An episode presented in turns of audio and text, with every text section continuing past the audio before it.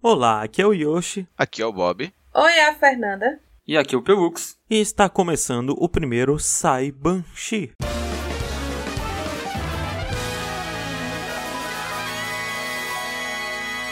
Esse podcast ele vai ser um pouco diferente porque nós vamos dar indicações, falar brevemente sobre os animes e mangás ou quadrinhos coreanos que a gente tá lendo no momento. Assim como Metros Rasos, só que vai ser só pra anime e mangá. A gente vai tirar tudo de mangá, não vamos fazer mais mangá no Metros Rasos, a gente vai puxar pra cá e esse será o programa focado nesses materiais. Então, já começando aqui, eu queria puxar Pelux, o que é que você anda assistindo ou lendo? Conta pra gente. Eu tô assistindo Great Pretender, que é um novo anime aí que tá no Netflix. Ele foi feito pelo estúdio Witch, Witch Studio, na verdade, né? Que é o mesmo estúdio de Shingeki no Kyojin e Vinland Saga. É um bom estúdio, assim. Estúdio. Tem um ótimo histórico e, tipo, ele não deixa decepcionar nessa, nesse novo anime, porque, nossa senhora, como ele é bonito. Mas enfim, Great Pretender é, é sobre malandragem. Já viram Malandro, Malandro, Mané, Mané? É, então você tá dizendo que o protagonista é o Agostinho Carrara. Isso, Poderíamos dizer que é o, o maluco no pedaço dos animes. isso.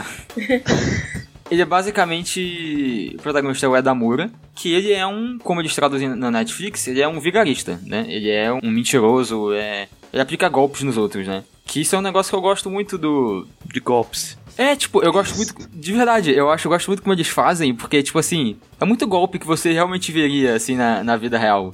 Tinha Tipo, que ser carioca mesmo, né? Porra. Típico. Típico. é, vo- você tem, por exemplo, o golpe do chá que eles fazem no primeiro episódio. Vou dar só um exemplo pra vocês terem uma ideia. Que é. O menino ele tá tipo com uma barraquinha vendendo chá. E ele tá com uma multidãozinha assim, né? Ele tá, tipo, tentando atrair os clientes, falando do como é que o chá é bom e tal. E aí, tipo, dá uma amostra grátis, o pessoal não gosta do chá. Tipo, o chá é. Tipo, ele é tão vagabundo que ele, tipo, queima a língua do pessoal, assim, a língua arde, né? E eles não gostam. Aí ele fica falando, não, porque nossos clientes gostam muito. Tem nosso, um cliente nosso que falou até que diminuiu o câncer dele, o chá, porque faz maravilhas. E aí tem um, um cara infiltrado, um parceiro dele na multidão, né? E ele fala, tipo, ah, é, acho que é 5 mil ienes que começa, tá muito caro, diminui pra 4 mil. Aí fala, ah, ok, vou diminuir, não, 4 mil tá muito caro, diminui pra tipo 3,500, aí diminui. E aí o pessoal da multidão, tipo, mesmo que não tá gostando do chá, eles falam, caraca, mas agora tá muito barato, né? A gente tá saindo na vantagem aqui. Então vamos comprar. E aí eles compram, tipo, um negócio muito vagabundo e tal, e, né? É o marketing. É no marketing, porque eu acho que a parada do- dos golpes, que os melhores golpes, é porque você faz o, a vítima achar que tá passando a perna no, no golpista, né? Exatamente. A pessoa sentiu o contrário. Eu, eu assisti o primeiro episódio de Great Pretender. Eu acho bom a gente falar também que, por mais que ele seja do mesmo estúdio de Shingeki no Kyojin e de Vinland Saga, que tem um, um estilo de animação bem mais maduro, assim, tipo, uns traços bem fortes e tudo mais, Great Pretender ele é muito diferente, né, esteticamente, de- dos dois. Ele é quase uma animação mais pro estilo do Eizouken, assim, né? Um Isso, negócio, quase um estúdio Trigger, inclusive. É, eu gosto de, de meio que comparar com o Eizouken, porque ele é uma parada que você vê que é o mesmo sentimento que eu tive vendo o Eizouken. Ele, tipo, ele tem muita vida, ele tem muita personalidade, assim. Sim, sim. Você vê que é um negócio muito original que eles estão fazendo. Eu, eu vi o trailer logo quando ele ia lançar assim, e na época eu fiquei, caramba, eu quero muito assistir isso aqui. E aí eu assisti só o primeiro episódio, mas eu acabei não assistindo mais. Não por falta de interesse, mas acho que porque eu esqueci mesmo. Eu esqueci de não assistir. E agora que você você citou, eu, eu vou voltar a assistir. Não, ele Só- é, ele é muito bom. É, eu, eu- quando eu vi o primeiro episódio, logo aquele golpe que eles fazem no começo da torneira, né? Tem a primeira é- cena é o golpe do, do filtro. golpe do filtro na torneira e pá. Nossa, é muito, muito bem estruturado como eles fazem. E a proposta é massa, né? Que é tipo um vigarista japonês que tá indo pros Estados Unidos, ah, meio que aos trampos e barrancos assim. Meio que pra provar que é melhor vigarista que um outro cara, né? E sabe Deus o que é que rola lá. Não, é, é muito legal. No começo você tem esse protagonista, que é o Edamura, e ele é sócio de um outro velhinho lá, que eu não lembro o nome. E é tipo assim, o velho, ele é tipo o golpista que tá na cara. Então ele chega nesse primeiro filtro, ele chega oferecendo um negócio pra senhora lá, que é tipo muito na cara que tá passando um golpe nela, fala, não, porque a gente é da vigilância sanitária, é um negócio assim. Só que ele não tem nenhum documento e tal, e aí a velha não aceita ele. E aí chega o Edamura, que é tipo jovenzinho, bonitinho, todo certinho, e fala, não, porque realmente tá tendo esse- esses golpes aí, ele mostra tipo até um panfleto que ele fez, assim, de E ela tinha o telefone dele, né? Porque ele já tinha ido na casa dela, parece, avisar sobre esses golpes É, que estavam já tinha, já tendo tinha e espalhado blá, os panfletos e tal. E aí ele aparece lá e tá, tipo, instalando um negócio. Eu acho que nem sei se faz diferença o negócio que ele tá instalando, mas ela fala, ah, mas isso aí é perigoso pra bebê, talvez, porque a minha filha traz o, o meu neto aqui de vez em quando e tal. Ele fala, ó, se você realmente quer segurança, a gente tem esse outro filtro aqui que a gente vende, que aí é 100% de certeza que vai ser seguro e tal. E aí, tipo, ele vende por muito caro esse outro filtro. É, É é, muito- é muito, muito legal. É muito É um golpe bem dado, então. Sim, sim, é, é muito da hora. Mas aí, eles tentam passar a perna num cara lá, que. num gringo, que acaba que passa a perna deles, neles mesmos de volta. O cara também era um golpista. E o Edamura ele fica puto e segue esse cara, tipo, até o, o aeroporto, que também é muito legal. Ele indo no aeroporto, ele pegando voo, é muito legal também, porque ele passa outro golpe. Porque o voo tá cheio. E aí ele rola uma faca num pano e, tipo, implanta dentro de, tipo assim, do, do bolso, assim, numa, da, numa mala de um Outro cara, que cara. tava com eles. É, que ia pro mesmo voo, no caso. Tipo, ab- abre uma vaga e tal, e ele consegue ir. E aí ele gruda nesse outro cara que vai pra Los Angeles. E é muito legal, porque esse cara, ele é estadunidense, né? E o Edamura é japonês. Então, um fala japonês, o outro fala inglês. E, caralho, é incrível, é muito inglês que tem. Assim, é maravilhoso. Uma dúvida, é, esse Great Pretender, ele é baseado em algum mangá? Não, ele não, não, bem lembrado, ele é uma obra original mesmo. Ah, ele, ele foi direto pro, pro anime. Isso. Mas ele também não foi direto pra Netflix, se eu não me engano, né? Ele primeiro Uhum. lançou normal na TV, lá no Japão, que seja, e só quando terminou de lançar tudo foi que ele foi pra Netflix, né? É, então, eu acho que sim, porque eu não ouvi falando dele em nenhum lugar fora, só que quando eu procuro ele no mal, no My Anime List, né, ele tem, diz que tem 23 episódios, só que no Netflix só tem 14. Então, eu acho que sim, talvez entre os restos no Netflix depois. Ah, não, não tenho certeza. Inclusive, queria reclamar de novo desse, desse sistema na Netflix que é muito ruim. Eles lançarem, tipo, 12 episódios e não lançarem o resto, sendo que já tem tudo. Se fosse pelo menos, tipo, uma semana lança 12 e na outra lança outros 12, tudo bem. Que é essa parada da Netflix de esperar o anime acabar pra poder lançar. É, lança semanalmente também, junto com o Japão. Pô, ela já provou que consegue Tem fazer que isso. lançasse até com algumas semanas de delay, sabe? Tipo, o primeiro episódio lança agora, aí na Netflix lança daqui a duas semanas que fosse. Mas pelo menos faz lançar semanalmente, sabe? Esperar até o final da temporada pra lançar é muito Pois é, e aí tem tipo esses momentos inglês, porque chega uma hora que é impossível, né? Porque o protagonista é japonês, ele vai pra Los Angeles e todo mundo lá vai falar inglês, menos ele. Quer dizer, ele fala inglês também, mas né? Ele é japonês. E aí eu, acho, eu gosto muito porque não é igual Violent Saga, que inclusive é do mesmo estúdio, não, não sei se tem alguma coisa a ver, que todo mundo fala japonês, né? Não importa onde eles estão, eles, eles, eles tipo, eles dizem, ah não, o que eu for não fala francês, eu falo, sei lá, inglês, a gente talvez não se entenda, mas tipo, na dublagem todo mundo japonês e é isso, né? Nesse, ele- nesse é muito legal a questão tendo um diálogo em inglês, e aí o anime pausa assim e aparece na tela. Pra facilitar ah, o entendimento aqui, a gente vai traduzir tudo pro japonês. E aí todo mundo vira japonês, do nada. É, eu, eu gosto muito que tenha isso. E aí facilita, todo mundo fala japonês, vira tipo um anime normal, entre aspas, né? Mas sobre o que é que é, Pelux? Ele vai pro, pros Estados Unidos e aí? O que é que rola lá? Tipo, pelo menos no primeiro episódio, assim, o que é que acontece de premissa, mais ou menos? Então, ele gruda nesse cara que passou a perna neles e ele fala tipo assim: Ó, você vai fazer essa venda. Se eu conseguir vender pelo dobro do preço que você vai vender, se eu ganhar a aposta aqui, é, você vai trabalhar pra mim. E aí eles vão lá, tipo, eles vão passar a perna num diretor de cinema, que eu acho muito legal também, tocando nesse. Que o anime toca nesse assunto, que é sobre Hollywood, né? Em Los Angeles, vai em Hollywood e tal. E ele fala muito sobre essa questão dos diretores de fachada. Tem muito diretor de cinema que eles estão, tipo, mega envolvidos com drogas e várias paradas ilegais. E que eles só são diretores, tipo, como fachada pra lavagem de dinheiro e tal. E esse é, tipo, o, o primeiro alvo deles, que eles tentam passar a perna e tal. Então, e aí ele junta com esse pessoal, do esse cara, ele, ele participa de um grupo de, de vigaristas e tal. E a primeira temporada, entre aspas, é basicamente isso. Se eu falar muito além daqui é spoiler. Mas ele é separado em casos, né? Dentro da primeira temporada tem três temporadas, tipo mini temporadas, porque são os casos. Tanto que o nome dos episódios é tipo assim, episódio 1.1, né? Episódio 1.2, Ah. até virar o 2.1, que Ah. é quando muda o caso. Ele é bem separado mesmo. Inclusive, muitos plot twists que acontecem, assim. O, o, o caso 2 já começa de um jeito que eu não, não imaginaria nunca, de, tipo, vendo o começo do caso 1. Porra, assim, parece legal pra caralho, hein, esse anime? É muito Parece legal. mesmo, Não, e é. assim, o, o ritmo dele, a direção, é tudo muito da hora. É tudo. Sempre tem muitas cenas daquelas, tipo, do vigarista fugindo de todo mundo, atrapalhado, aí fica to- tocando um jazz animadinho assim, meio cômico. É, a trilha E sonora a abertura é muito boa. é muito boa. Tipo, a animação é um, é jazz, ela é só instrumental, né? Um jazz tocando. E o estilo visual da animação é muito diferente também do anime. Eu, não sei qual que é o nome desse estilo, mas não sei se vocês lembram. Tipo, aquelas aberturas que tem dos incríveis. Sei. Taran, tan, taran. Uhum. Então, não só a música, né? O videozinho que passa e tal, é meio que nesse estilo. E o encerramento. Minimalista, assim, né? Isso, isso. E o encerramento, ele é, não sei se vocês sabem, eu não tenho certeza também, mas tem uma música do Fred Mercury que chama The Great Sim. Pretender, né? Eu não sei se é dele ou se ele canta de, de outra pessoa, alguma parada assim, mas é, enfim, essa é a música que toca no encerramento. E aí tem os videozinhos do. São os gatinhos cantando, é muito legal, porque se eu não me engano, é. É, é referência que o Fred Mercury tinha vários gatos, eu acho que são os gatos dele cantando. São. É bem bacana, assim.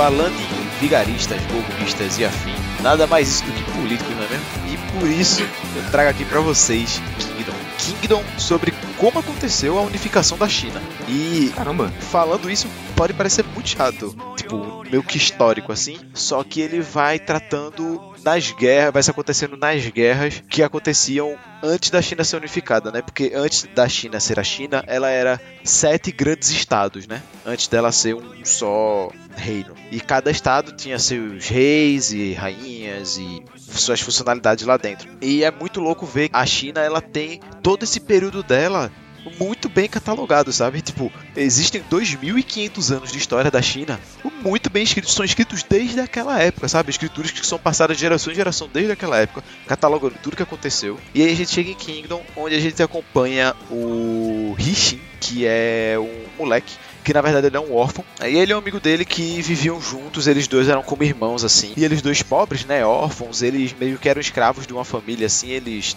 trabalhavam só pra viver lá, tipo ajudavam na família pra viver lá, até que um dia uma carruagem real tá passando lá perto. E aí para, desce um cara assim e fala: "Eu quero que você venha comigo para o palácio, para o, o amigo do, do protagonista". E aí o amigo do protagonista fala: "Caralho, vai lá. Tipo, o nosso sonho é ser general. O sonho deles dois é serem grandes generais". E isso na época era uma loucura de se pensar, porque tinha muito lance de castas e dos poderes sociais, né, tipo de riquezas e tudo mais. Então, você pensar no escravo órfão virar um grande general era uma loucura. E aí o cara vira e fala: Olha, eu quero que você venha comigo pro palácio. Não falou por quê, mas disse: Vem embora. E aí o moleque foi. E poucos dias depois, o protagonista, o Shin, ele recebe a notícia de que esse moleque morreu, na verdade. E aí ele fica: Como assim? Ele, ele descobre que o moleque morreu e ele tem uma, uma carta dizendo para ele ir para tal lugar. E é isso. E aí ele vai lá para tal lugar.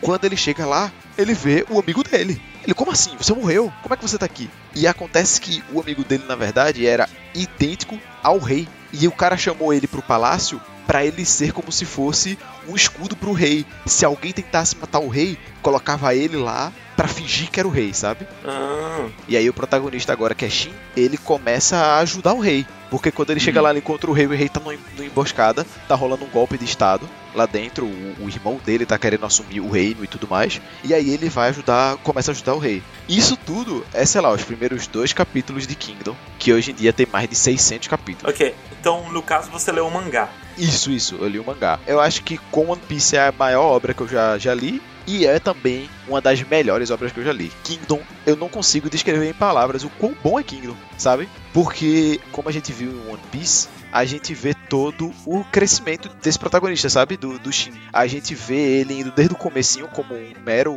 escravo e órfão que não tinha nada na vida, ascendendo até chegar no exército e começar a comandar sua própria tropa, e subindo e subindo, sabe? No, no escalão do exército. E é muito bom. Só, conecta um pouco com o Great Pretender, porque o, o Edamamura, que é o protagonista, ele tem um bonequinho de um cara aí do Japão, não lembro o nome, que ele acha que a história de vida dele é parecida com a desse cara, que é um cara que também era tipo fazendeiro e foi crescendo na vida, assim, ele se inspira nesse cara. Ah, que massa. Mas é, o... é muito bom você ver o crescimento de Shin. Sabe, tipo, é o mesmo sentimento que eu tive quando, quando li One Piece, sabe? De tipo, ver o crescimento do Luffy, dele de um piratinha de barco a remo até virar, tipo, um dos maiores piratas que tem hoje em dia, sabe? Enfim, é muito massa ver todo o crescimento e é muito bom tudo em Kingdom, sabe? As lutas em Kingdom são muito boas, os personagens de Kingdom são muito bons, as tramas políticas de Kingdom é muito boa, porque não existe só os problemas de, tipo, da guerra do estado de Ki, que é o estado de Tashin, com os outros estados, como também a própria guerra de Ki contra ele mesmo, sabe? Tipo, gente querendo dar golpe no rei, ou é. Tipo, a própria rainha que no caso é a mãe do rei atual, querendo dar um golpe por trás, e enfim, inúmeras, inúmeras camadas de políticas e conflitos que, nossa, é muito Isso parece bom, que é pode ficar muito confuso. Ele faz um, um papel bom assim em deixar tudo claro o que tá acontecendo pra gente. Sim, porque além dos personagens e tudo mais, ele tem um narrador muito bom. O narrador ele explica muito bem a história e ele também ele cita inclusive os textos originais da história, sabe? Ele fala de acordo com o livro tal, tal, tal, tal, tal, no, a citação que se diz sobre esse momento é aconteceu isso, isso, isso, isso, isso, isso, sabe? O rei tal fez isso e realizou isso aqui e por aí vai. Ou às vezes Ah, acaba mas esse- esses dois personagens protagonistas, eles são fictícios ou eles estão inspirados pelo menos em alguém que existiu? Então, o rei, obviamente, ele é um personagem real. Sim. E o Rishin, ele é realmente um, um personagem inventado. Ok. Já terminou de ser publicado ou ainda tá sendo. Não. Inclusive, o que me deu vontade de trazer ele aqui foi que ele agora tá entrando num arco muito bom. Eu acho que agora vai ser a maior guerra desde que começou o mangá. E eu acho que assim como no One Piece, ele vai com certeza bater os mil capítulos, assim. Tipo, ele tá com cara, 600 e medo. pouco e ele com certeza vai bater os mil capítulos. Porque, sei lá, acho que até o capítulo 300 não tinha nem terminado direito os conflitos internos, sabe, do, do país. Pra eles começarem Uhum. a poder pensar em guerra, em expansão e dominação dos outros países, sabe? Ele tem anime, não tem? Tá saindo tipo a terceira temporada. Você já viu alguma coisa do anime?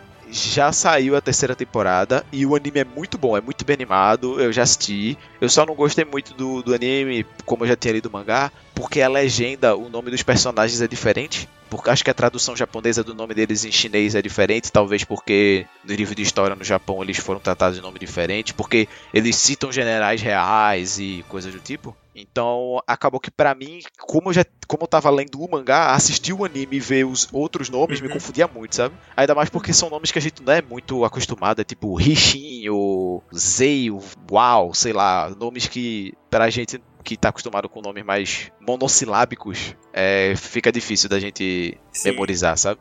Nossa, eu joguei Kingdom no Google, aparece uma série coreana no Netflix. Tipo, não tem nada a ver, né? né? Tem esse grande problema de que Ah, é existe uma essa série, série zumbi, coreana, é? na É uma série de zumbis. É a mesma história? Se eu não me engano, é, é uma, tipo uma série Isso, zumbi é feudal. É um apocalipse zumbi no período feudal. Pare- Parece muito interessante também, inclusive, essa série. Tá, tá, não, não tem nada a ver então, né? Absolutamente nada a ver. Ok. Tem um live action de Kingdom, mas eu não sei se presta, eu nunca assisti. Mas sei que existe. E eu acho que é isso. Eu acho muito estranho. Tipo, eu não sei por que, que Kingdom não é tão grande, sabe? Porque Kingdom com certeza é uma das melhores coisas que eu já li, sabe? Ele é muito. É a parada de temática, eu sinto que não atrai tanto os jovens quanto uma, uma parada de fantasia. Ah, Pois é, pensando agora, ele conta a história da China, mas ele é feito por japoneses? Isso. O mangaka é o Yasuhisa Hara. Ele desenha e escreve sozinho, ao que parece. Ele que desenha, ele que escreve. Caramba.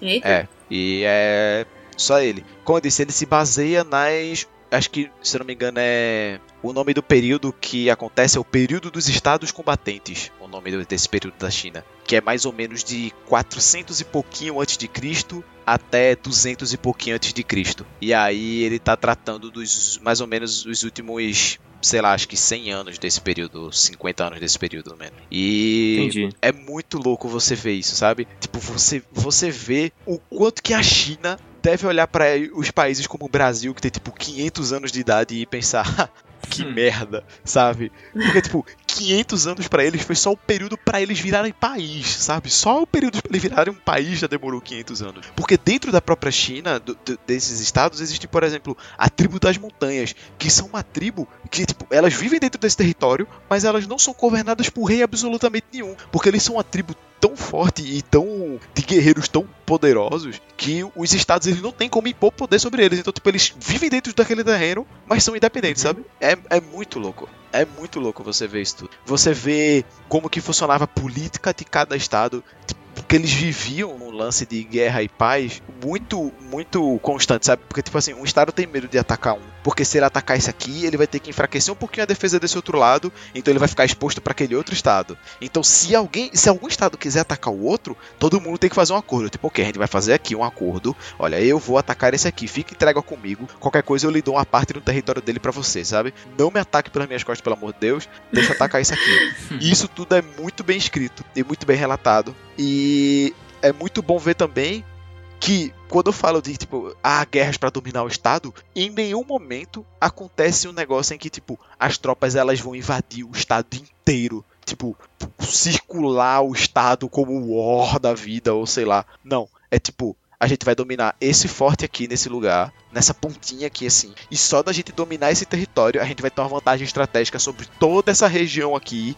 Então, o estado vai ser obrigado a recuar e a gente vai poder atacar esse outro forte que é lá embaixo. E tipo, é muito massa você ver isso tudo. É muito, muito, não, é. massa. Isso parece bem bacana. Eu só fico receoso de começar porque, né? 600 capítulos, você acha que ainda vai passar One 600 Piece? capítulos. Vai. É Eu, complicado. dizer, eu não sei se vai passar One Piece, até porque o One Piece não terminou ainda, É, mas é, com não certeza vai chegar na faixa dos mil capítulos também. Porque, como- ó, isso tudo que eu tô falando pra vocês, até agora eles estão lutando contra o primeiro estado, tipo, eles estão tentando dominar o primeiro estado ainda, dos sete que eles em teoria vão dominar, sabe? Eita! Uhum. E- É, então, tipo, é muita, muita coisa. Mas é muito bom, porque cada saga, ela traz o desenvolvimento de personagem e de história muito bom, sabe? Você vê como que aqueles personagens estão crescendo, estão treinando, os inimigos, os combates, porque, tipo assim, por mais que sejam baseados em histórias reais e tudo mais, ela tem toda aquela glamorização do combate, sabe? Então vai ter um general fodão que ele chega com uma lança e ele consegue estacar 15 caras e jogar pra cima, assim, sabe?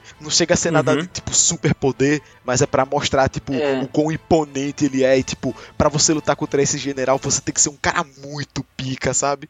É E meio os- Villain Saga, você diria? Que também tem uns exageros assim, né? Eu acho que pouco É, não, porque Vinland Saga, ainda. o, o cara mata um cavalo num soco. Tipo, é. É, É, não. É, não, não, eu mas- acho bem zoado, inclusive. É bem zoado nada. Você cala sua boca pra falar de Vinland Saga. Mas tem coisa nesse nível, tipo, tem um vilão que ele tem dado como, tipo assim, ele é um espírito da natureza, assim, tipo, ele cresceu, ele, a vida toda dele, a tribo dele é toda dedicada a, tipo, lutar o tempo todo, sabe? Tipo, ele só acha que a força só existe no combate. Não existe força espiritual, não existe qualquer outra força que não seja força do combate. E aí ele é um cara muito pica, tipo, ele consegue entrar no meio de 100 caras e matar os Caralho, 100 que sem- exagerado, sem se cortar, sabe? É esse o nível dele. É. Esse é o nível de exagero. Só que até esses personagens, eles têm um desenvolvimento muito bom, sabe? Mesmo que eles pareçam personagens extraordinários assim, eles ainda são muito humanizados, sabe, no mangá. E nos próprios momentos de combate com o protagonista, o protagonista ele entende eles, sabe? E ele, e ele tenta tenta se conectar com eles, sabe? A partir da luta. Ele faz com que a guerra tente não ser só guerra, sabe? Não só Sim, uma sim. pessoa matando a outra, mas também ter todo um outro significado por trás. Até porque eles, eles trazem coisas tipo, beleza, a gente tá guerreando aqui, e o que é que tá acontecendo com uma tribuzinha que tem de camponeses que mora, tipo, um quilômetro daqui, sabe? E tipo, se a gente dominar essa área aqui, essa tribo que sempre foi desse estado, ela vai querer fazer parte do nosso estado agora? Tipo, eles vão se identificar com o nosso estado, por que, que eles vão querer se juntar a gente, sabe? A gente vai ter que forçar eles a serem nossos cidadãos. Isso são todos debates que acontecem lá dentro, sabe? É muito, muito, muito bom. E uma dúvida, e sobre É o traço dele, sobre a arte no geral? é muito boa. Tipo, ela evolui muito com o tempo. Principalmente se você parar pra reparar os olhos dos personagens. Os- o jeito que ele desenha os olhos dos personagens muda muito do começo para mais pra frente. Também por, por conta da conversa que ele teve com o mangaka de, olha só, Vagabond, que é um dos melhores mangás já feito. Eu diria que o melhor. Takahiko Inoue olhou para ele assim e falou: Brother, desenha os olhos melhor aí. Porque o olho é que dá vida pro personagem. E aí ele falou, beleza, menor. E aí ele desenhou os olhos brabo e ficou diferente. Mas o traço ele é muito. Ele é muito bem feito, assim. As cenas de ações são muito bem escritas. Você entende muito claramente o que é que tá acontecendo ali, sabe? Não é feito uns. Sei lá, Boku no Hero que você olha a Ah, página não. e você fica. Acho "Meu Deus, o que é errado. que tá acho que Boku no Hero dá pra entender bem o que tá acontecendo. Pelo amor de Deus, Yoshi. Acho que suas capacidades de cognitivas que estão É, defeito.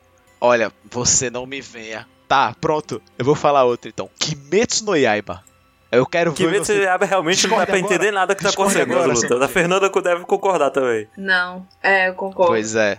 Pronto, em Kingdom não. Em Kingdom você entende direitinho o que é que tá acontecendo. Você sente o peso dos golpes, sabe? Tipo, um golpe não precisa matar outra pessoa para você ver o quão forte foi, sabe? Só o peso, só o, o, o jeito que o cara segura a lança, sabe? Você vê no começo mesmo tem, tem muito disso, de tipo, meu Deus do céu, olha o jeito que esse cara segura essa espada. Eu, eu, eu vejo só pelo jeito que ele segura essa espada que eu não vou conseguir derrotar ele, sabe? É muito massa você, você ver isso tudo. É muito bem escrito. É, ah, é muito bom. Sério, recomendo muito Kingdom. Assistam o anime, o anime é super fiel ao mangá. É super fiel. E, e, se eu não me engano, o anime ele já vai até mais da metade do mangá já. Então, se você quiser assistir o anime e depois continuar com o mangá, eu recomendo forte. Inclusive, essa terceira temporada do, do anime que rolou, eu não assisti até o final, mas ela conta, até onde eu assisti, ela tava num, num dos melhores arcos do mangá, que é numa puta guerra que teve. Não vou falar porque vai ser spoiler, mas foi um puta conflito que teve, envolvendo múltiplos estados. É muito, muito, muito massa. Eu recomendo muito.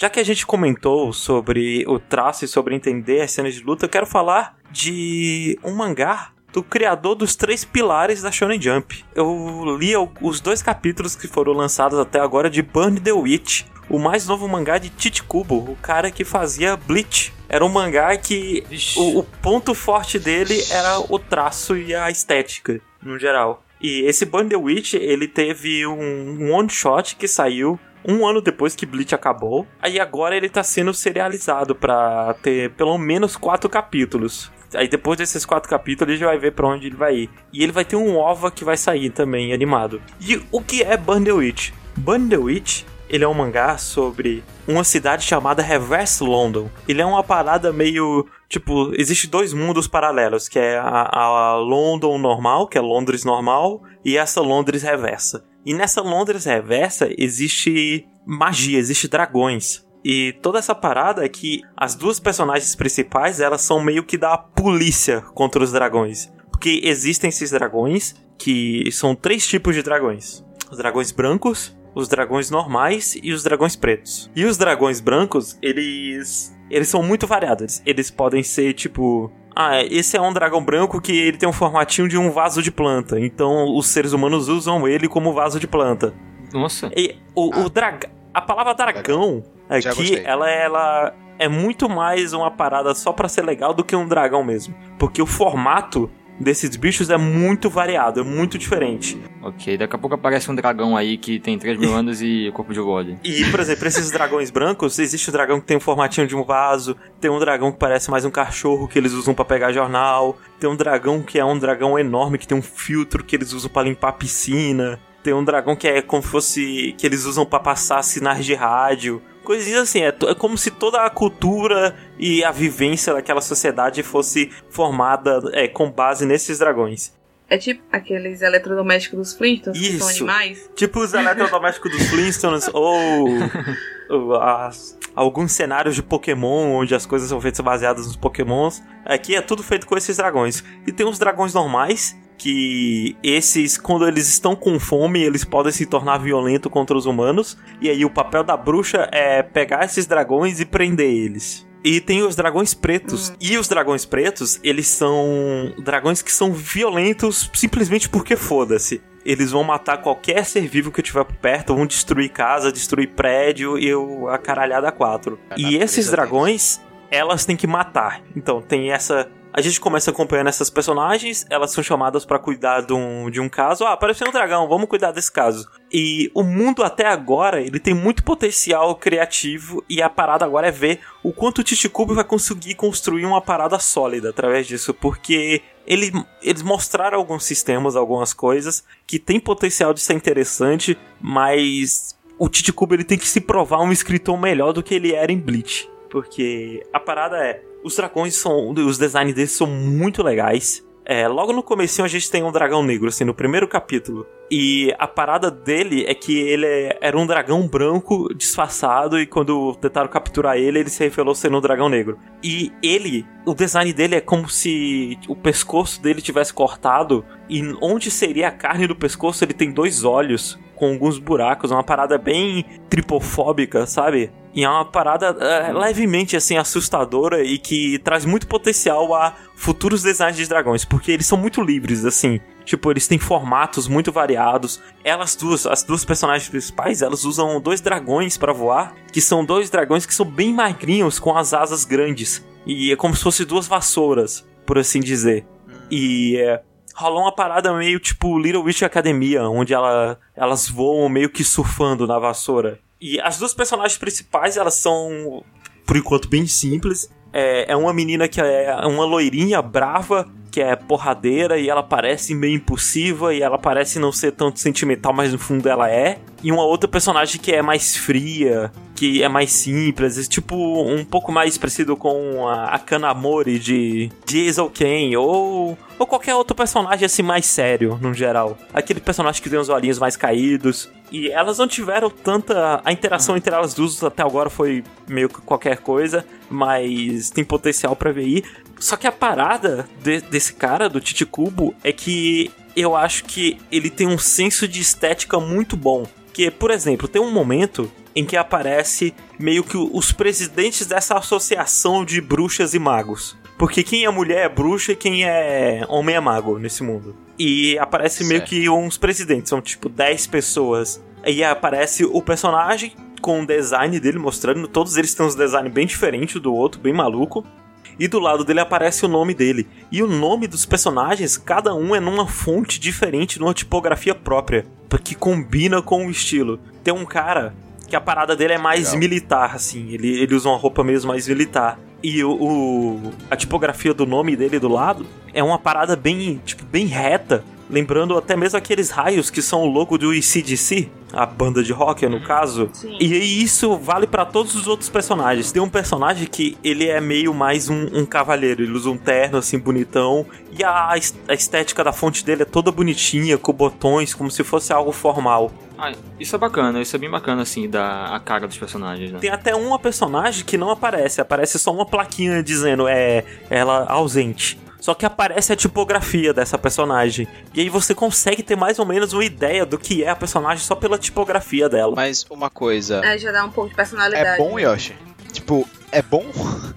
Porque ser bonito, estética, legal, mas eu quero saber, é bom? Porque Bleach, né? Bleach é bom no começo, depois, né, Bleach. Se já que ele tá, já que é um negócio curto, um one shot ou, ou- ou só alguns poucos capítulos, talvez seja ele esteja se redimindo. Então, ele tem só dois capítulos até agora. Eu li os dois. É, os capítulos estão tão, tão interessantes o suficiente pra eu continuar lendo. Não teve nada de ruim que aconteceu, mas também não teve nada de bom. O. Tipo, Ok. se, se ter um ponto positivo pra eu dar é porque a arte dele é bem bonita, a arte dele é bem clean, é bem limpa e ele consegue passar muito bem o que tá acontecendo é, fazendo pouco, sabe? Ah, todos os quadros dele são muito limpos e muito bonitos. Eu gosto dele também pelo que ele faz nas páginas também, né? Tipo, ele não, não é só o desenho, é como ele trata toda Ah, a, isso a página em si. Tipo, o ritmo da leitura, da passagem, das imagens, como é Isso. construído os quadros. No é- é começo bem- de Bleach, é é, a todas as páginas que tinham cenas de ação, elas eram todas cheias de muita energia. Ele não tinha medo de, de cortar um quadro pra, pra puxar, tipo, ah, um, um boneco tá dando uma espadada no outro. Ele não tinha medo de colocar o, a linha de ação da espada saindo de um quadro até o outro, até chegar no inimigo. Sabe? Ele fazia umas coisas bem, bem mais ousadas. É que aí Bleach foi passando, ele foi ficando mais. Parece que ele tava fazendo meio de mau gosto, não sei dizer, mas tava ficando cada vez mais qualquer coisa. E aí, quando chegou no final, a arte tava. Tipo, comparado com o meio, a arte tava muito inferior, sabe? Muito mais simples, a Ele já, nem desenhava, ele já nem desenhava mais cenários. É. No final. Tava nesse nível já. Já tinha desistido. Por enquanto, os, os cenários do Bunny the Witch estão ok, não é. Ele ainda não fez nada de incrível. Os cenários estão bem mais complexos que o de Bleach. Porque a parada de Bleach é que os cenários eram muito simples, porque ele não gosta de fazer cenário. Então o cenário é tipo, ah, é um deserto enorme, assim, infinito. Aí o outro cenário, ah, é um monte de casa igual, assim, Ctrl C, Ctrl V. o Bandersnatch se passa em Londres, então as coisas estão sendo bem diferentes por enquanto. Legal, e legal. o Bandersnatch é Vai ver por ele não precisar serializar tanto, talvez ele não caia na fadiga, né, dele, de, tipo... Na verdade, porque o que muita gente diz também é que muito da culpa de Bleach ter acabado como acabou é por conta do relacionamento dele com a Jump, né, e que a Jump forçava muito a É, assim dele, como quase todo o mangaka, a Jump ela não, não É, pega leve com talvez já ninguém, que ele né? só tem que fazer agora um negocinho menor, poucos capítulos, talvez seja mais bem planejado. E uma parada desse Bandersnatch é que esse one shot que saiu tempos atrás, ele é revelado assim no final, no último quadro,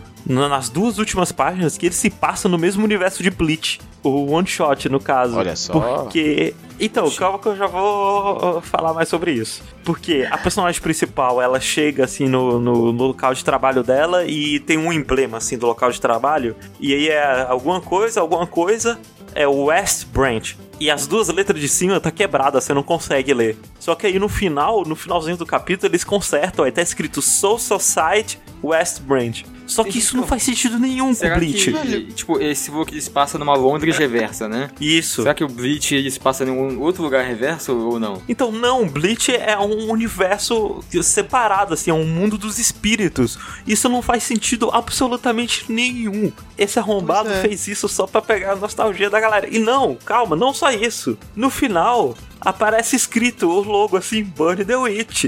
Só pra vocês terem ideia, vocês que estão aqui comigo, olha essa página que eu mandei ali no canal podcast e vejam as letras que estão Nossa. marcadas em Burn the Não, Witch. e o pior é que o, Tá o T, né, aqui. do The Witch, é uma cruz, ele pintou só as duas partes de cima da direita, né? Pra parecer um L. Nossa, que ridículo. Caramba. Ele, pra quem não sabe, procurem aí depois. Na última página de Burn the Witch aparece escrito o, o nome do mangá, Burn the Witch.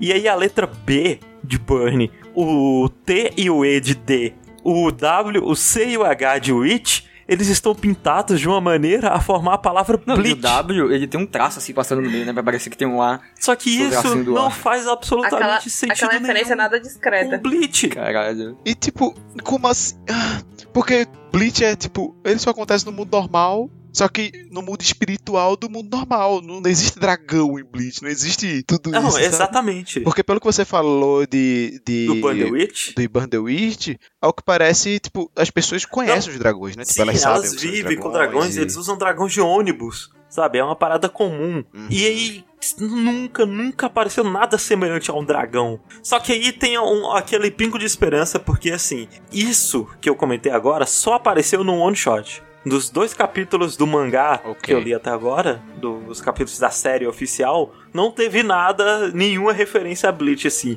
Eu acho que ele só mandou essa referência porque, pô, ele pensou, pô, um one shot, foda-se, eu faço o que eu quiser. E agora ele tá fazendo a parada direito, entendeu? E acho que tá pra zero buzz mesmo e a galera ir atrás, sabe? Tipo, É, Deus, não. A continuação de Bleach, talvez, oh meu Deus.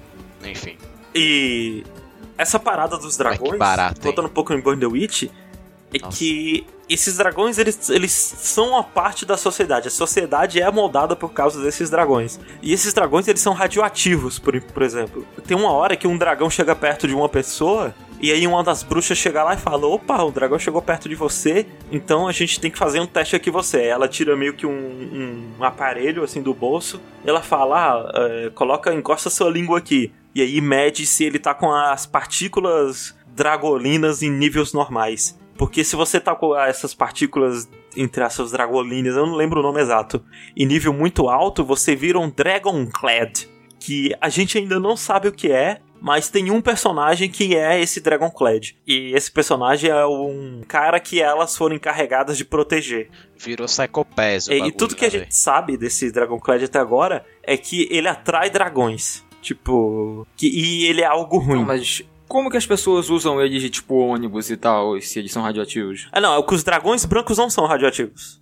Ah, É, ok. os, dra- ok. os dragões brancos, tudo bem, o pessoal usa ele. A- as casas são Entendi. cheias de dragões brancos, no geral, todas. Ah, tá. São algo diferente, né? Tipo, Isso. diferente. Assim, eu tenho muito interesse porque, no, no mínimo, vai ser um mangá com uns designs e um traço da hora. E tem umas coisas que ele faz que é muito estiloso. Por exemplo, na hora que aparece esse dragão, uma das personagens, ela tira uma fita daquelas de policial, tipo a mantenha a distância, aquelas amarelas e pretas, Aham. e ela solta uma magia que fecha assim um quadrante ao redor dela e que é muito estiloso o jeito que ela faz, sabe? E, e é Legal. muito bonito. E essas bruxas, elas usam meio que umas pistolas que ela tem a ponta, tipo, bem fininha e é o cabo grosso. E elas usam a magia usando essas pistolas, são as varinhas delas. E teve umas cenas muito, muito, muito da hora, assim, umas magias que elas usaram que é muito bonito. Que elas pegam a pistola, colocam na boca, assopra como se fosse um berrante, e aí forma um círculo ao redor dela. Pra quem gosta desses dessas picuinhas assim de magia, sabe? Tipo, formar um círculo, aparecer uma luz, soltar um, um poder, coisinhas assim. É. Uhum. Até então tem sido muito bonito, que é algo que Bleach não conseguiu fazer. Porque na teoria, Bleach também tinha essas magias, que eram umas magias que iam de 0 a 100 e faziam coisas diferentes. Só que no Bleach, isso foi esquecido muito rápido. viu? Tipo, meteram o foda-se e pronto. E aqui parece que isso vai ser o foco. Parece que eles não vão ter nada além disso Assim, pra usar de quanto arma. mais você fala de desenvolvimento, menos interesse de, de, de ver eu tenho. Não porque eu me desinteresso pelo mundo. O mundo parece muito interessante. Você não confia no Chichikubo pra desenvolver esse mundo, né? Nem um pouco. O quão menor foi esse mangá. Tipo, fosse só dois capítulos de um negocinho rápido pra dizer que a animação papo, vira um filme. Pronto, pra mim já estaria ótimo, maravilha. Porque se for pra um negócio pra ele ir se esticando e desenvolvendo, e aí eu já não confio mais. Aí eu. Se tem mais de um arco, se tem. Mais de um arco não, vai. Se tem mais de três arcos, eu já Ah, não, quero então, saber, mas sabe? que nem eu disse, por enquanto tá assim. ok. Eu vou continuar lendo, eu quero ver pra onde esse cara vai, porque Bleach, é, fale mal, fale bem, fale mal mais no caso, ele foi um dos três grandes pilares da Jump por muito tempo. Era Bleach, Naruto e One Piece. E teve É momentos em que Bleach passou Naruto em vendas. Sabe? Então ele foi uma parada muito grande e que morreu, teve uma morte horrível. Tá voltando. assim. É, e que vai voltar agora o anime. Realmente 2020 é o ano da desgraça. Vai ser reboot? Não, vai continuar. É porque Bleach, o anime, foi cancelado antes do último arco. Aí eles si. vão jogar essa, essa pá de cal em cima do que foi a cova rasa. É, E quando do chegou Bleach, mais pra reta final de Bleach, é, é porque o anime de Bleach, ele terminou porque ele, a, a última, a última coisa que o anime de Bleach fez foi adaptar o pior arco de todos em Bleach. É um arco que eu tenho certeza que hoje em dia o Cubo desejaria que nunca Ou tivesse não. existido. Vai ver, ele fez que muito queria acabar. sabe? Vai ver, ele fez o é, Jump, aqui pra você, Jump. Que nem o, o, Foda-se. o Akira Toriyama colocando Z depois de Dragon Ball porque queria que acabasse. Foi por isso? Foi? Você não sabia? Não, pra mim era tipo. Ah, Z. Ok, tem as, as coisas Z aqui no mundo do Dragon Ball. Esse é o Dragon Não, Ball ele Z. colocou a- o nome Dragon Ball Z porque ele queria que aquele fosse o último definitivamente. Ele colocou a Caramba. última letra do alfabeto. Bem, então é isso. Burn the Witch. Mas fiquei sabendo que teremos mais bruxas nesse podcast, não é mesmo, Fernanda? Então, falando de bruxas e mundos mágicos, eu queria falar de Atelier of Witch Hat, que é um mangá publicado no Brasil pela Panini, que acho que tem seis volumes e agora o sétimo vai sair agora acho que em setembro. Então, é, Atelier of Witch Hat é uma história da Coco, que ela é uma garota normal nesse mundo fantástico que existe magia. E ela sempre sonhou em ser bruxa, mas ela nunca teve contato com magia, porque para nesse mundo você tem que ter tipo um dom para magia, e aqueles que não têm esse dom é chamado de não sabe. Então são pessoas que não têm o contato, que sabem que nesse mundo existe a magia, mas elas não têm é, contato. Então a Coco ela sempre desejou ser uma bruxa, e era o sonho de vida dela, mas ela meio que já estava conformada que ela nunca conseguiria. Quando ela era um fato importante é que quando ela era pequena, ela tava com mãe, ela trabalhou com a mãe dela no ateliê e ela ganhou uma caneta e um livro de com desenhos. E ela guardou isso. Ela sempre olhou aqueles presentes como se fosse uma mensagem para ela que um dia ela conseguiria alcançar o objetivo. Então, um dia ela trabalhando nesse ateliê com a mãe dela, chega um bruxo chamado Kinfer e ele vai comprar alguns tecidos. E lá fora tem umas crianças brincando e aí eles acabam quebrando uma carroça. E aí o Criff vai, ele resolve então consertar essa carroça e ele pede pra Coco vigiar o local que ele ia fazer a magia, então os não sabem, eles não podem ver a magia acontecendo. O que acontece é que a Coco acaba espionando é, o Criff fazendo essa magia, então ela descobre que a magia naquele mundo é nada mais é que são desenhos, círculos com desenhos e que faz a magia acontecer. Até me lembrou um pouco quando eu tava lendo de Fullmetal Alchemist, Sim, né? sim, Porque é- é tipo, tipo é, é um alquimia. desenho que vai fazer todo É, alquimia. Aquela magia. É. É, é como se fosse alquimia. Ela descobre que são esses desenhos, então, que revela a magia. E ela descobre que o livro que ela ganhou quando criança nada mais é do que um livro de feitiços. Olha só. Então ela, ela pensa assim: se eu treinar e estudar esses feitiços, que ela não sabe o que significa, no, no mangá ele vai explicando no começo que cada magia ela tem vários símbolos. Então, um símbolo de cada elemento é o símbolo para aumentar a magia, você faz uma seta com a linha maior. Para aumentar a intensidade, você faz uma seta para uma direção. Então, cada desenho dentro desse círculo de magia que vai dizer a intensidade e que cada Legal. magia representa. Então, ela começa a redesenhar, é, cobrir o desenho, os desenhos que estavam no livro dela, com essa caneta mágica, que essa caneta mágica, né, como eles a magia é desenho, então é uma tinta mágica também. Então ela começa a reproduzir os desenhos desse livro, o que acaba ela copiando uma magia pro, considerada proibida e acaba transformando a casa dela e a mãe dela em pedra. Nossa! Sim. Aí o Creepy, como é o feiticeiro que estava por perto, então ele res consegue resgatar a Coco antes dela também se transformar em pedra. E como ela não sabe, como ela é considerada uma não sabe, é, o certo seria apagar a memória dela e ela voltava a viver uma vida normal, assim, normal entre aspas, né? Porque como a magia que ela usou era uma magia proibida, que hoje naquele mundo os bruxos são proibidos de reproduzir essa magia, eles acham que isso, quem tá por trás desse plano é, são os bruxos de dos chapéus com aba que eles chamam que é tipo uns bruxos que usam magias proibidas que não seguem a, as regras desse mundo, que tem tipo uma tem vários níveis de bruxos. Então tem o, o Quifrey é um bruxo normal que ele tem um, um ateliê que ele ensina jovens bruxos. Daí em cima dele tem um professor dele, em cima do professor dele tem outro. Então são vários níveis de bruxo, de bruxaria. Então eles também têm tipo um ministério da magia também que tem uns bruxos principais e fica como Legal. se fosse uma capital desses bruxos. Então ele vai, ele leva a Coco e eles decidem de não apagar a memória dela, já que ela teria que um dia lembrar qual foi a magia que ela executou. E aí ele leva pra, a Coco então pro ateliê dele para ser estudante. Então, enfim, ela vai ter o sonho de virar bruxa, mas Putz, e pelo nome eu achando que ia ser meio que um Ascendance of Bookworm, sabe? Da menina que tá só querendo ler uns negocinhos. Eu pensei que ia ser só uma menina fazendo um chapéuzinho pros bruxos. É, então, parecia que ela, tipo, abria um negócio, né? É, ia chegar os bruxos assim com o problema, porra, minha mulher tá foda em casa. Aí ela, ah, que nada. E começa a falar, e aí vai fazendo um chapéuzinho pro cara. e aí visita a mulher. Aí ia ser um, quase um, um negócio terapêutico, assim. Tá uma ideia também. Uma coisa que eu tô vendo aqui, Fernanda, que é bonito, né? esse mangá? É sim, é isso que eu ia falar. Nossa, que é, é, um dos mangás mais. Assim, eu não li muitos mangás, mas é o, com certeza o mais bonito que eu já li. Ele é muito. Ilustração muito bonito. Os ambientes que a autora desenha são muito, muito bonitos. E você abre a página e fica uns três minutos só olhando os, os desenhos. E eu pesquisei mais e ela fazia capa pra ah, Marvel e pra DC. Capa? Do volume 1 é lindíssima. É, isso. É, a, a capa do volume 1 é a Coco. E cada outro volume é um outro personagem da história. Ele é bem bonito visualmente. A história ela é muito fofinha porque você vai acompanhando a Coco e você vai descobrindo mais sobre esse mundo de magia pelos olhos dela. É como o Harry Potter chegando em Hogwarts no primeiro livro, que ele chega e não tem informação nenhuma de como é a estrutura dos bruxos, quais são os materiais básicos que você tem para ser bruxo, porque você precisa ter um papel, uma caneta, né, especial para desenhar. E aí tem todos os desenhos que ela não conhece. Então ela tipo, ela vira a noite estudando, ela é muito dedicada realmente pro objetivo dela. E nesse ateliê do Clifford, que é o professor dela, são quatro meninas também, que já são alunas dele. E aí elas criam uma amizade com a Cole. Aí cada uma tem aquele estilo. Tem aquela que é esforçada, que não quer se misturar com as outras, porque as outras vão atrasar o aprendizado dela. Aí tem a outra que ajuda a Coco, que tá lá disposta a ajudar ela a estudar, a tirar dúvida. E tem aquela outra que, tipo, que faz as coisas porque é obrigada, que ela não tá afim, e aí ela só faz mesmo quando ela quer. Aquela que tá sempre com cara de emburrada, assim, no canto com cara de preguiça.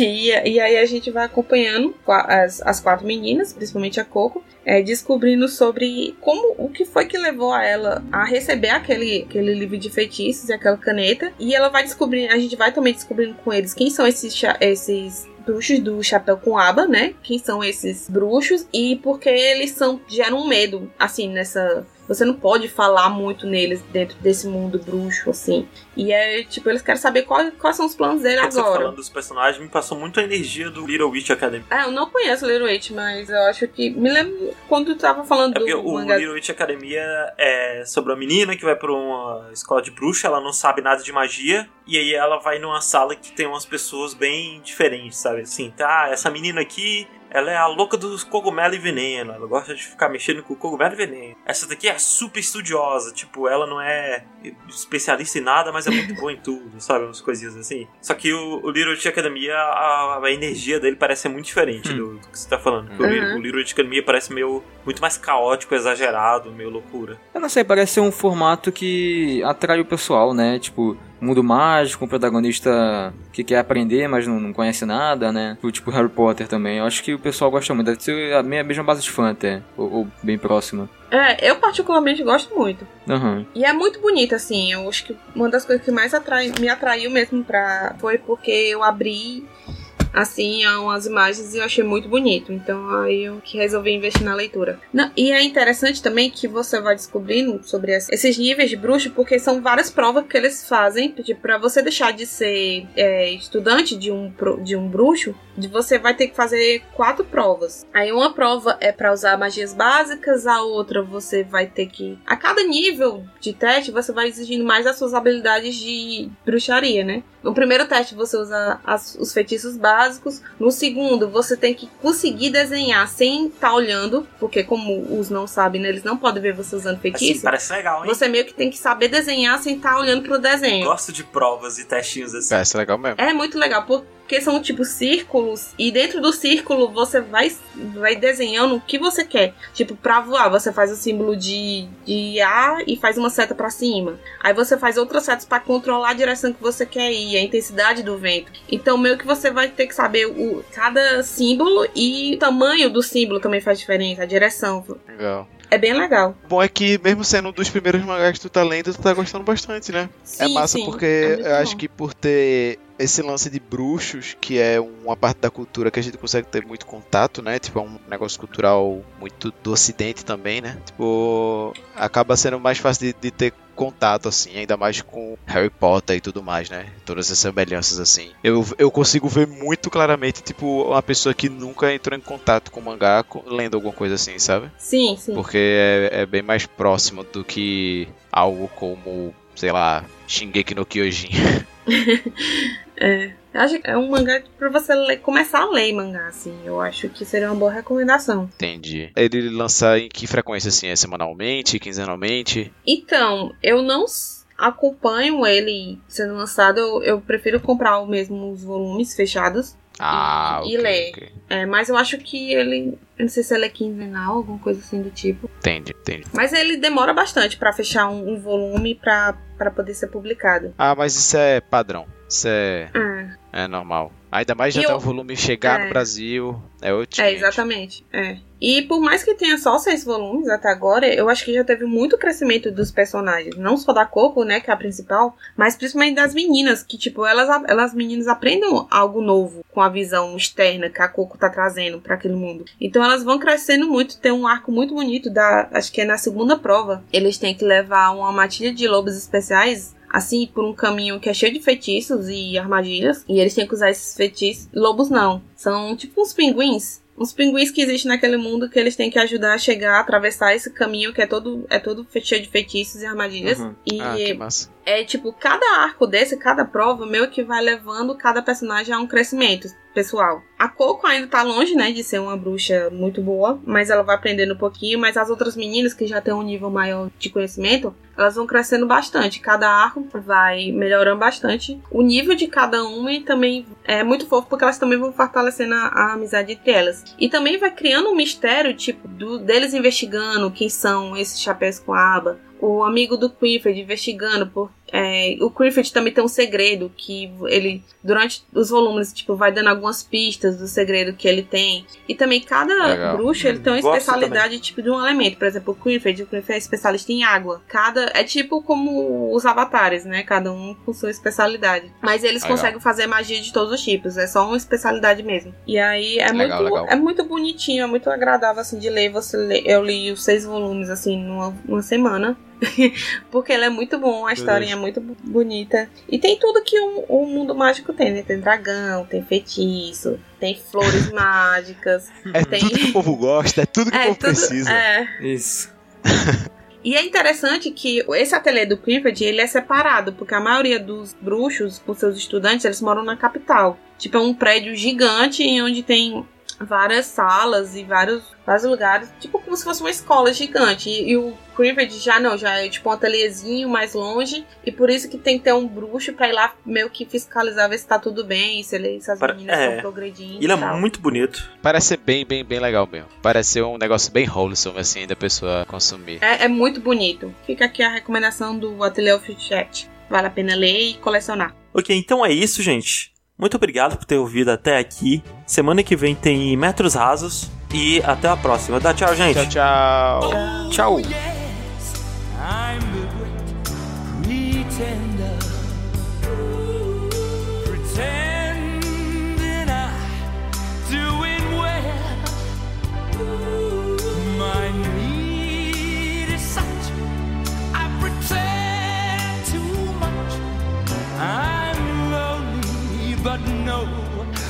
One can tell.